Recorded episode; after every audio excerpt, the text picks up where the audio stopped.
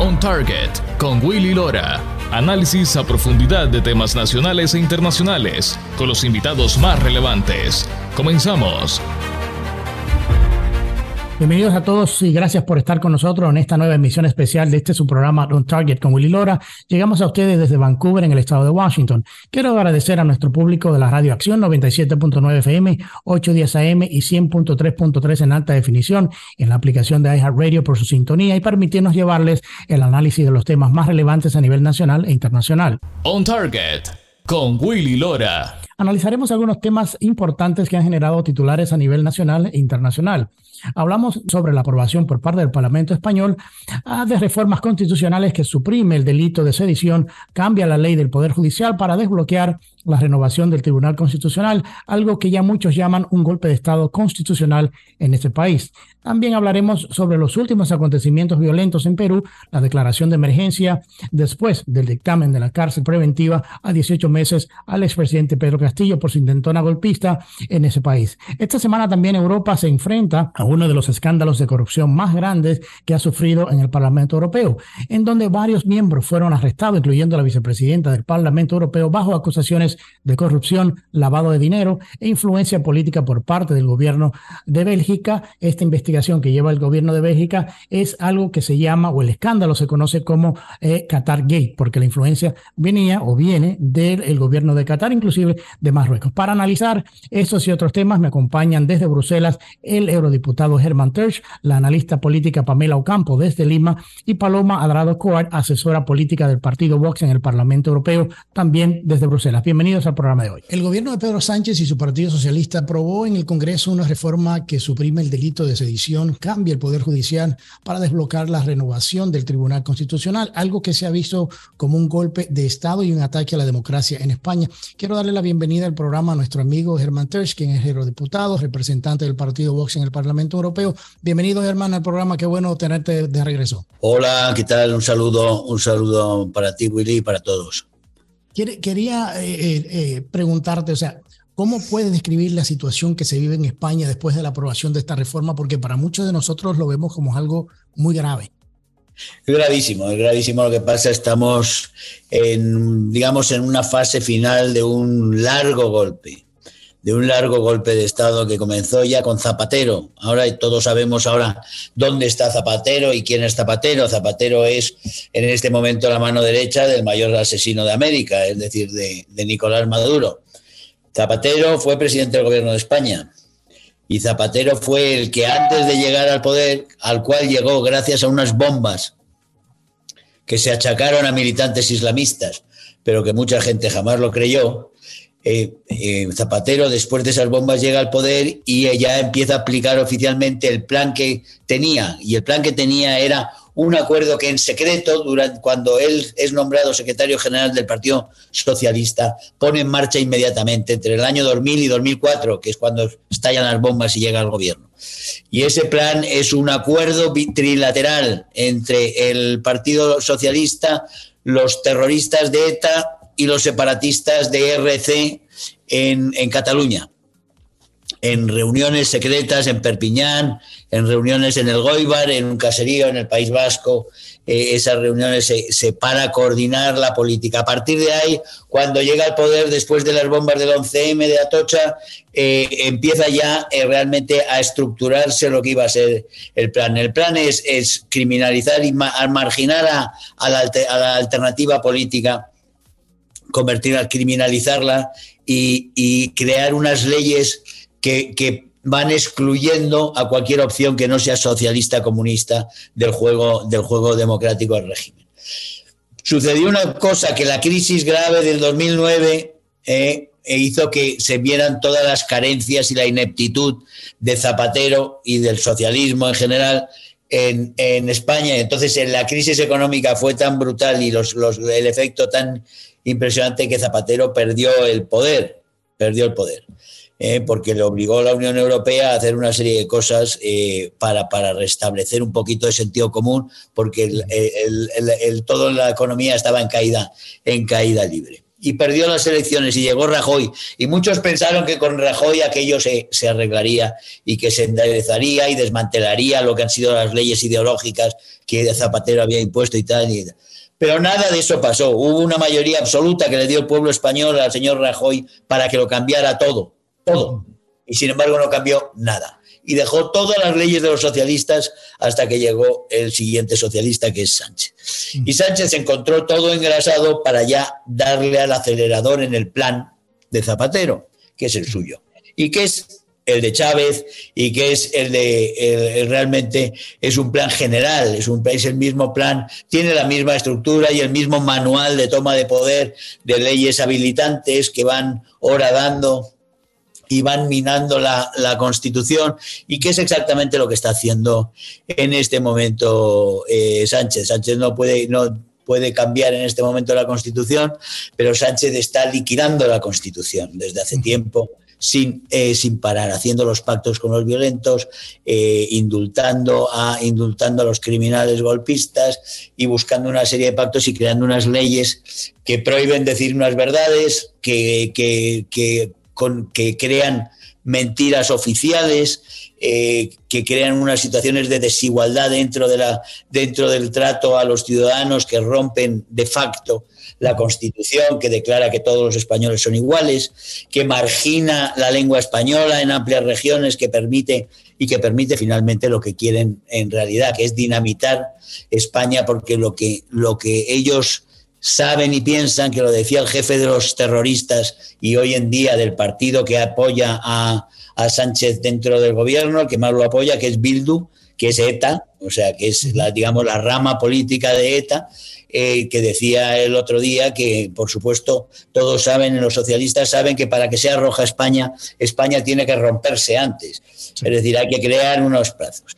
En todo caso, hemos llegado al punto, hemos llegado al punto de, de ya de fase final, si se quiere, con estos pasos, si triunfan y logran doblegar al constitucional, al Tribunal Constitucional y se quedan con el control total con sus militantes y la gente extremadamente sectaria que meten, es como meter a Diosdado Cabello a dirigir el, a dirigir el, cuerpo del judicial español. Es decir, que el que, no, el que no comulgue contigo eh, se va fuera o queda, queda liquidado y además se acepta todo lo que diga Maduro, o sea, que decir, lo que diga, lo que diga el jefe. Desaparece la justicia en España, la justicia independiente, la división de poderes que siempre ha sido muy, muy débil y muy cuestionada, etcétera, etcétera, pero que permitía que hubiera jueces independientes, deja de permitir que haya jueces independientes castiga, persigue a los jueces. Ayer en el Congreso de los Diputados y después el Sánchez tuvo el cuajo de ir a Bruselas a insultar allí a los jueces, diciendo que había jueces de extrema derecha eh, que intentan sabotear su, política. No, lo que intentan es lo que intentan es mantener la ley. Y claro, su, la ley va en contra, la ley obstaculiza la política de, del sin ley, que es un criminal y un delincuente el que está intentando liquidar es España desde dentro, el que está saboteando y está minando, minando la Constitución. Y eso, el ataque frontal a los jueces es lo, es, es lo fundamental, la abolición de una serie de delitos para que los puedan cometer todos ellos y no pase nada, y para que queden sin castigo los que ya lo han cometido que son los golpistas catalanes. Hemos entrado en un proceso, de verdad, Willy, eh, que es un proceso muy parejo al que podía tener eh, Venezuela en el año 2004, 2005, porque ya muy avanzado. Sánchez corre más que Chávez en muchas cosas. Eh, o sea, es, es, es, más osado y sobre todo piensa que se puede permitir muchísimas más, muchísimas más cosas. Y encima aquí tenemos el escándalo absoluto de una Unión Europea que calla porque como está controlada también por lo que es el, por lo que son, son corrientes socialdemócratas, socialistas, eh, tanto de lo que son von der Leyen, que teóricamente es democristiana, en realidad es tan socialista como Timmerman, que es, que es el, vicepresidente socialista.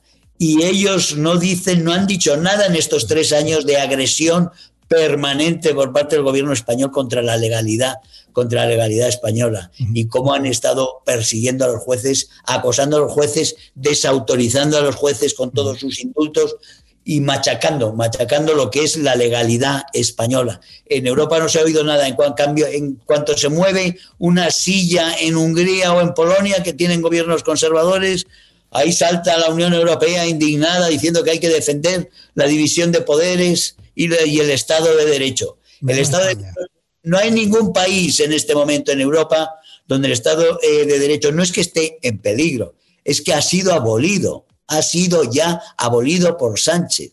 ¿eh? En, este, en, este, en este país. No respetan absolutamente nada. Y además lo han dicho. Dicen, no hay otra forma.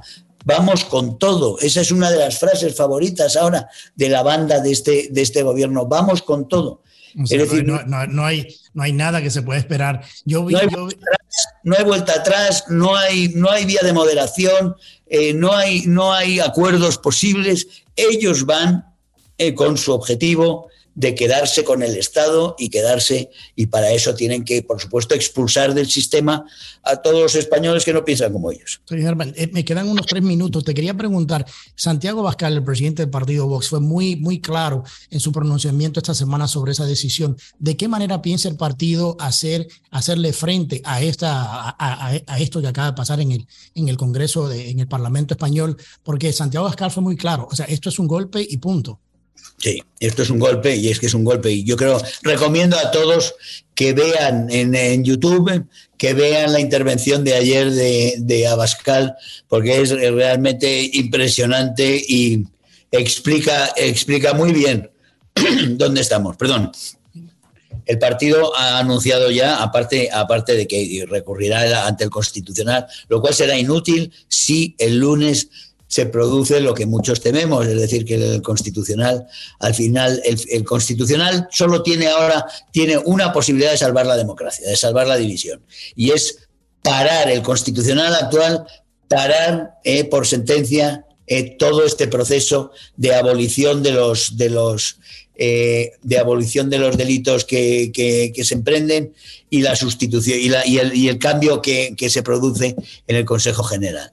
Entonces ahí habría un pulso institucional muy fuerte, pero tenemos ahí eh, una, una situación en la cual se ha frenado al menos a los golpistas en su intención de atropellarlo todo de golpe. Pero si logran intimidar a los jueces, lo cual no solo es posible, sino viendo los métodos que utilizan, ¿eh? es casi probable. No quiero, yo no quiero arriesgarme aquí a vaticinar nada. Ojalá, ojalá quiera Dios, quiera Dios que realmente tengan la valentía, el coraje, la dignidad y el patriotismo ¿eh? para obrar en conciencia. Pero yo comprendo que las amenazas por parte de todo un poder sin escrúpulos como es el, es el que tenemos en España en este momento, eh, puede hacer flaquear a más de, a más de uno. Por eso, esa es, ese es el camino de momento. Y si el lunes pasa lo que nos tememos, pues tendremos que buscar todo tipo de formas de resistencia en una situación insólita que los españoles desde la guerra civil no pensamos que íbamos a tener que, que tener. Nosotros hemos estado desde entonces España ha ido progresando siempre, siempre cada vez más, cada vez más lejos del trauma de la guerra civil, cada vez más cerca de las libertades, cada vez más eh, cerca del bienestar que se ha creado, etcétera, etcétera. Todo eso está en retroceso, está siendo desmantelado por un poder, como digo, un poder socialista, comunista, con sus conexiones evidentes con Teherán, con Caracas, con Cuba, con todo el foro de Sao Paulo, con todo lo peor eh, realmente que nosotros conocemos, los hispanohablantes. En ese sentido, estamos eh, en, máximo estado de alarma, por decirlo de una forma muy franca y clara. Germán, agradezco muchísimo tu tiempo. Sé que estás un poquito ocupado, pero agradezco que nos regales este tiempo para explicarnos un poco la gravedad de lo que está viviendo España. Así que agradecemos mucho tu participación. Encantado. Un abrazo muy fuerte a tu audiencia y a ti mismo, Willy, como siempre. Gracias, Germán. Bueno, vamos a nuestra primera pausa. Al regresar, la situación en Perú sigue complicada después del fallido golpe de Estado por parte del expresidente Pedro Castillo. Ya regresamos con más después de la pausa. On Target con Willy Lora. Periodismo auténtico y objetivo. Ya regresamos. On On Target con Willy Lora. Actualidad y puntos de vista integrales. Ya estamos de vuelta. Ya estamos de regreso con su programa On Target con Willy Lora. Esta semana se anunciaron nuevas medidas de emergencia en el Perú después de días de protestas violentas en todo el país por parte de los seguidores del expresidente destituido Pedro Castillo. La situación ha forzado al ministro de Defensa a tomar medidas como el toque de queda y la restricción de algunas libertades democráticas para lidiar con el tema del vandalismo y un bloqueo violento de carreteras en algunos aeropuertos. Quiero dar la bienvenida a mi amiga y colega desde Lima, Pamela Ocampo. Hola Pamela, ¿cómo estás? ¿Cómo estás, Willy? ¿Qué tal? Siempre es un gusto escucharte a ti y a todos tus radioescuchas, a tus seguidores. Muy bien, hoy, ¿cómo puedes describir la situación que se está viviendo en Perú y cuáles son esos retos que enfrenta la nueva presidenta Dina Boluarte? Mira, lo que se vive hoy por hoy en nuestro país es una situación de caos generalizado. El tema en las provincias, cada día que va pasando, va avanzando más. Yo particularmente veo a la presidenta Boluarte muy blanda, todavía muy suave. Yo creo que esas acciones se han debido tomar en el preciso instante que comenzó a generarse todo este caos. No puede ser posible que hayan habido policías secuestrados, ya contabilizamos ocho muertos, entre ellos dos menores de edad, eh, locales tomados, fábricas privadas, eh, instituciones del Estado incendiadas. Entonces, esto es un caos generalizado. Recién el día de ayer el ministro de Defensa ha declarado el estado de emergencia a nivel nacional. Pero mira cómo es la vida, Willy mira en el, al punto al cual hemos llegado. Y a mí me surge una duda que, que de pronto pueda ser paradójica y hasta curiosa. Hoy día, el ejército con los tanques de las Fuerzas Armadas, las cuales son pagadas por el, por el pueblo, ya están afuera, ¿se supone que son para defender al pueblo o para defenderse del pueblo mismo? O sea, ¿a qué punto estamos llegando? ¿A qué punto se está llegando? O sea, de, y, es una confrontación muy, muy peligrosa en, un ambiente tan cargado y, políticamente. Una de las preguntas que te quería hacer y ha sido de, las cosas que, que hemos comentado por, por, este lado del mundo es, todos estos países de la región, Argentina, Venezuela y demás, México también, apoyando a una persona que dio un golpe de Estado. Inclusive el mismo presidente López Obrador de México ofreció a, Pedro Castillo asilo político. Entonces, ¿cómo, estamos, cómo se ve eh, que Latinoamérica está más apoyando el tema de los golpes de Estado y de, los, y de los básicamente gobiernos que quieren o presidentes que quieren gobernar por decreto, o sea, sin, eh, llevándose de pie la, la constitución de los países?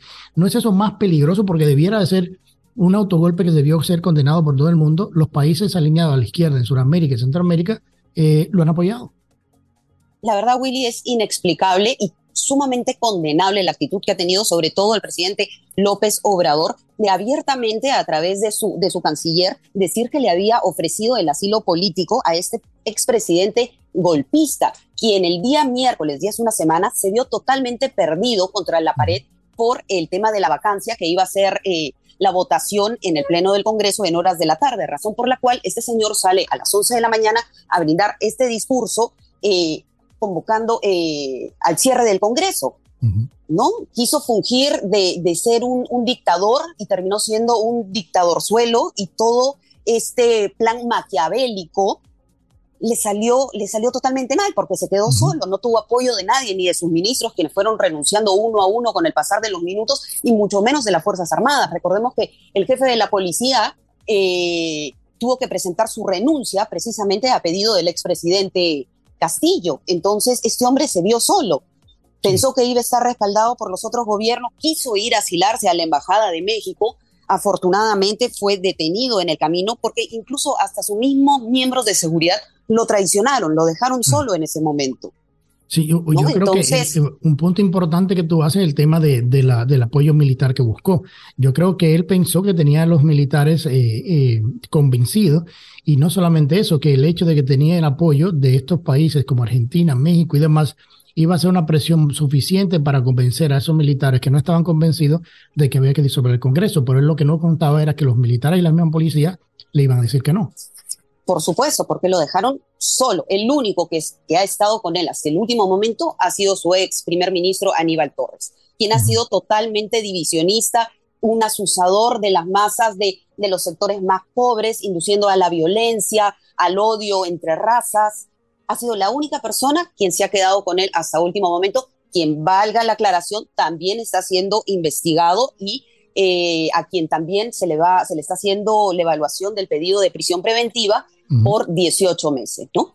Sí, una, una de las cosas que muchos nos preguntamos a este lado del mundo, sí, vimos su discurso eh, del expresidente donde temblaba leyendo el discurso ese, eh, mucha de la especulación es primero que no lo escribió él y segundo que se vio que en ese momento era que se estaba dando cuenta de lo, lo, lo difícil de la situación en la que él se estaba metiendo, o sea, como que él no sabía completamente en qué es lo que se estaba metiendo y que otra gente, otras manos por detrás eran los que estaban manipulando esa situación. ¿Qué se ha sabido de otras personas que hayan participado en este autogolpe?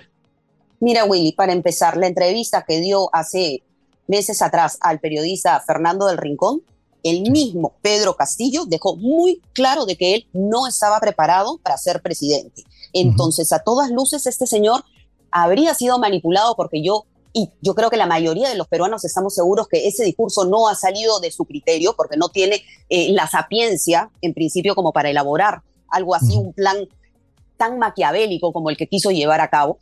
Eh, según las investigaciones, este, este, discurso habría sido encontrado en la computadora personal de quien en el momento era su primera ministra, Betsy Chávez. Recordemos que Betsy Chávez también fue ministra eh, de Cultura y fue desaforada por el, Congreso.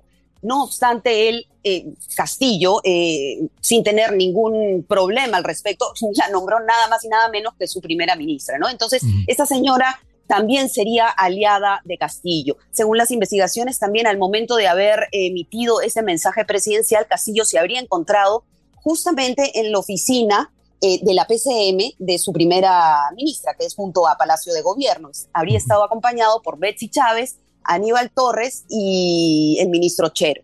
Esas habrían sido las personas que se encontraban con él al momento de su discurso, ¿no?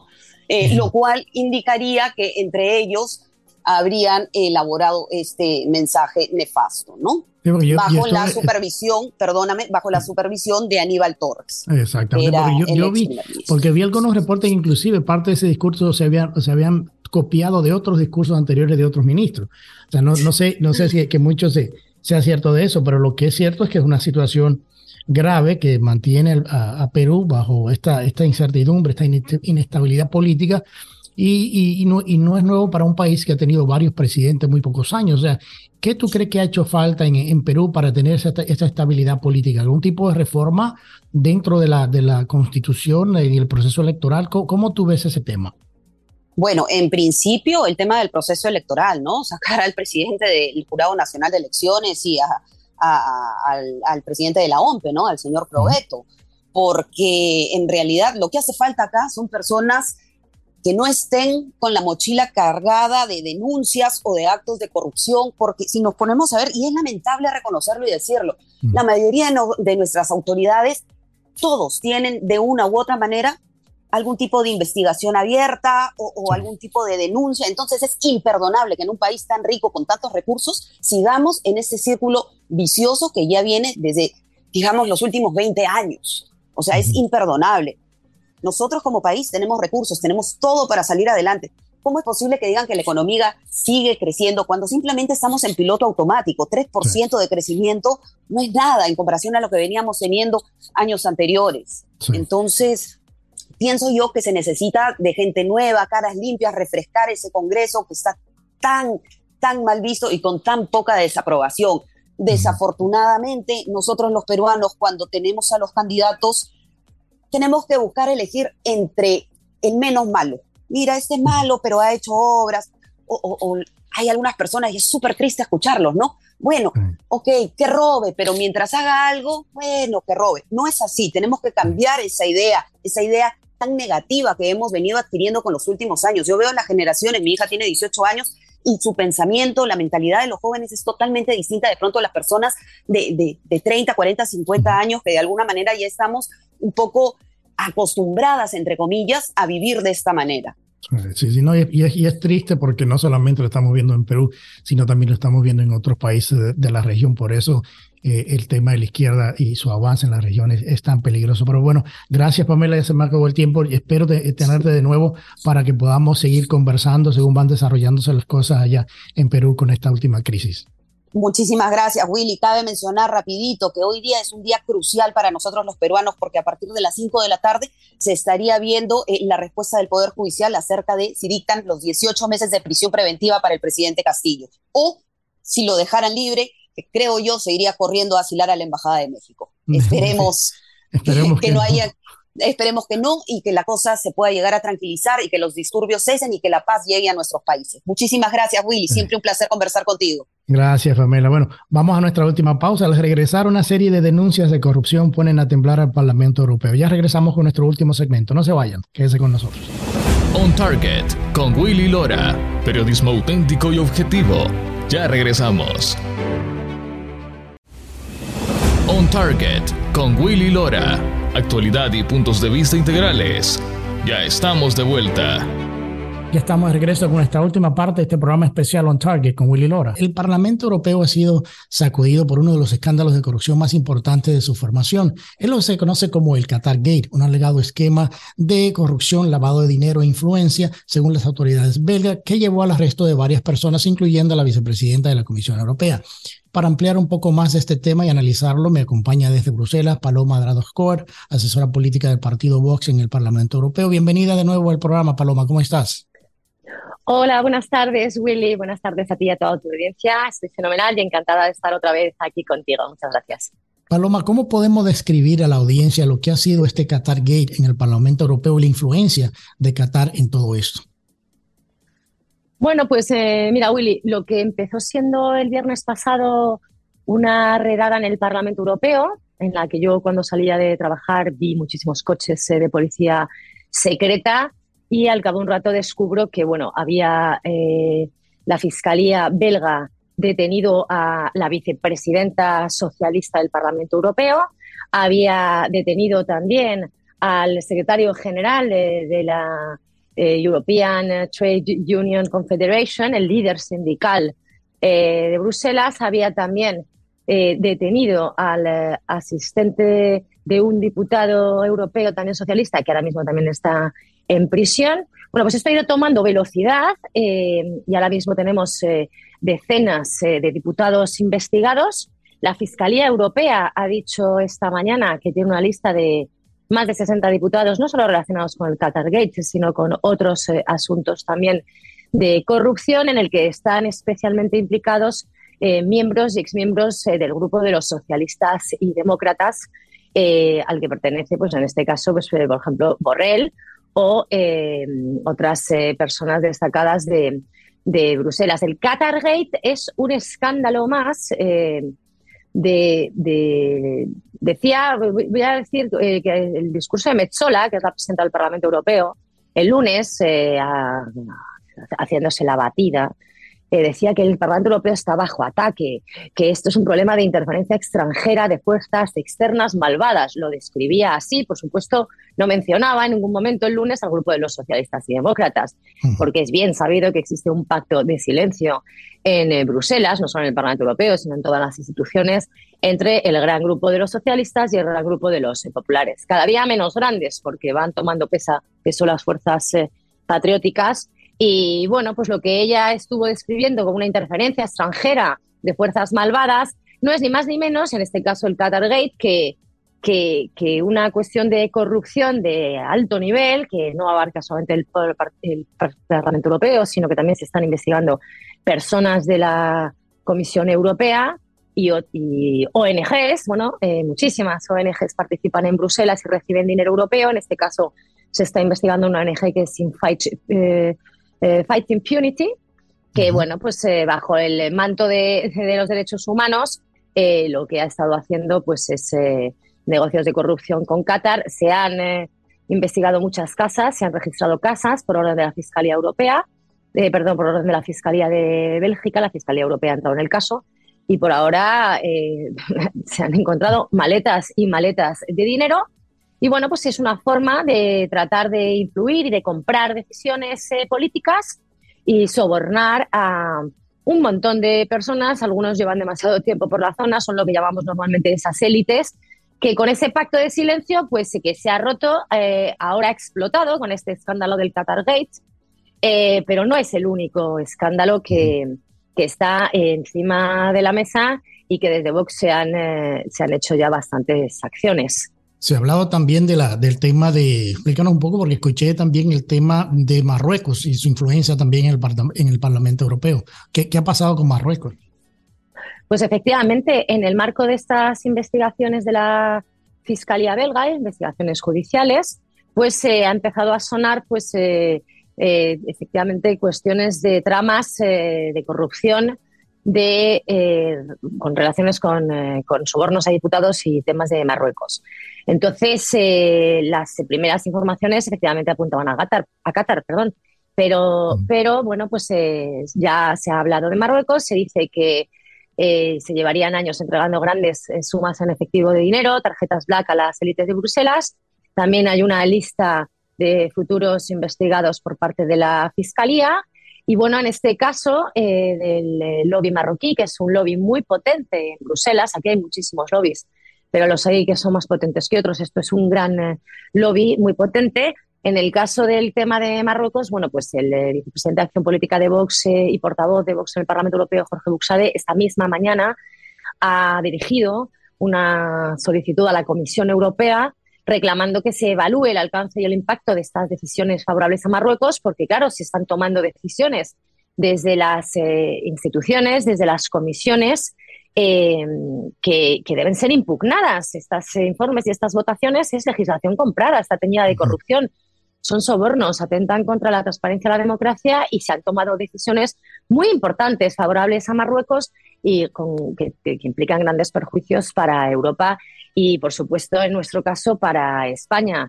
A nadie se le escapa, bueno, pues que hay cuestiones eh, relacionadas con la inmigración, eh, acuerdos que se han alcanzado en esas materias, eh, lucha antiterrorista, acuerdos pesqueros, competencia desleal a los agricultores españoles y europeos y a los ganadores, o tema, por ejemplo, como el de la soberanía sobre el Sáhara o, a Sáhara, o las ayudas al desarrollo.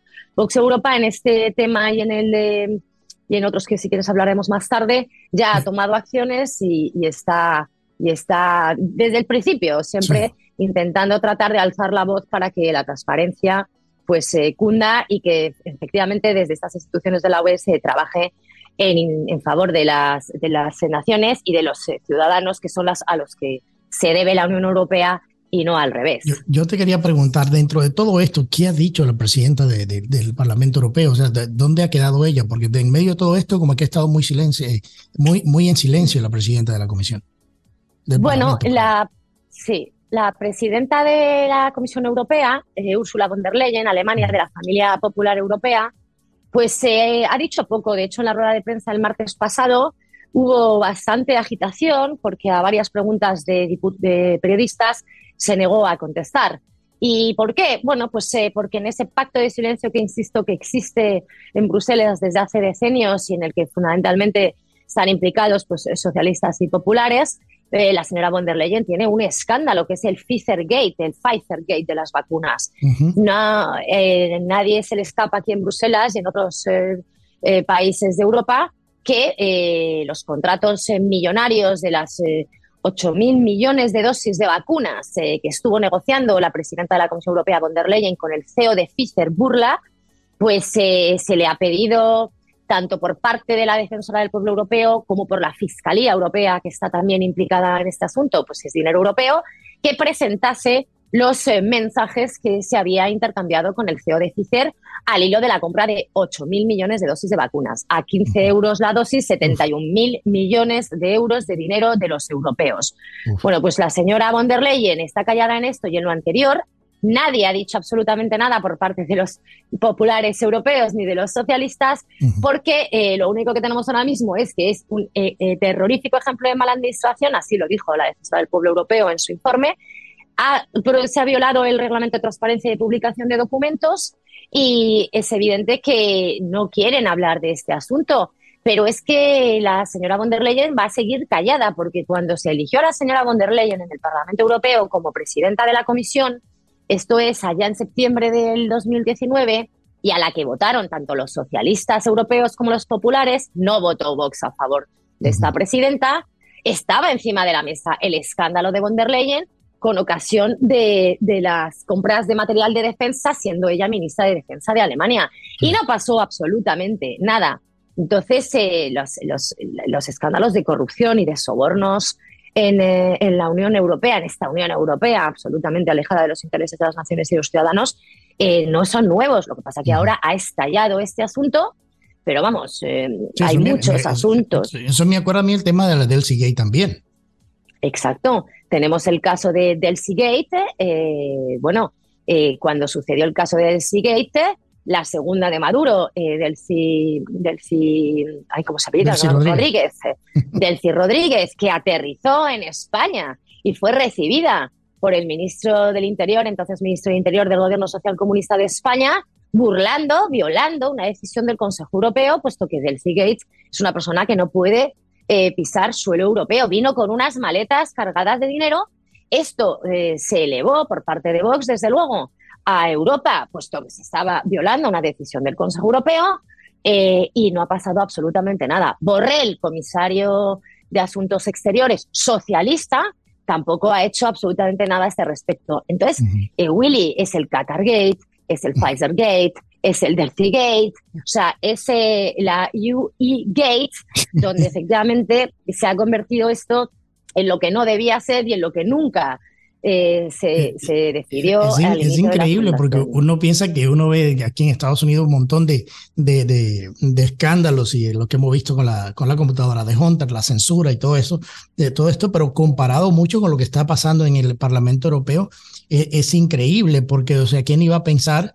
Que esta institución iba, iba a llegar a, donde ha llegado. Y eso que no hemos tocado el tema también que ha habido sobre el tráfico de influencia en el mismo Parlamento, especialmente con los jueces, los jueces de derechos humanos. ¿Qué nos puede decir un poquito de eso?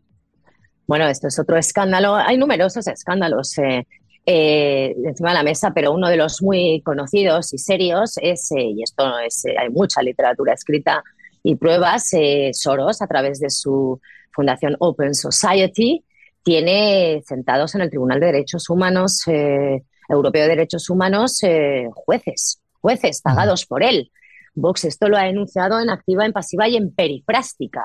Eh, tiene también muchísimas ONGs desplegadas a lo largo y ancho de todas las instituciones de Bruselas, unas ONGs que reciben miles y, miles de millones de euros de los ciudadanos europeos y que bien merece que se haga una revisión profunda de las normas y de qué condiciones, o sea, se ha de tener y se han de cumplir para efectivamente ser ONG o llamarlo de otra manera, porque no existe un control, eh, están recibiendo dinero europeo y están trabajando en contra de los intereses europeos, traficando con personas, financiando el terrorismo islamista en Europa. O sea, sabemos de sobra que todas estas cuestiones eh, existen, están ahí, se saben, pero insisto que ese pacto de silencio en eh, Europa pues eh, está haciendo difícil que denuncias como las de Vox, eh, que esta mañana decía que pedía la impugnación de todas las votaciones que hayan favorecido a Marruecos, porque si están sobornados esos sobrediputados, pues esto, o sea, es un escándalo y no se puede seguir adelante,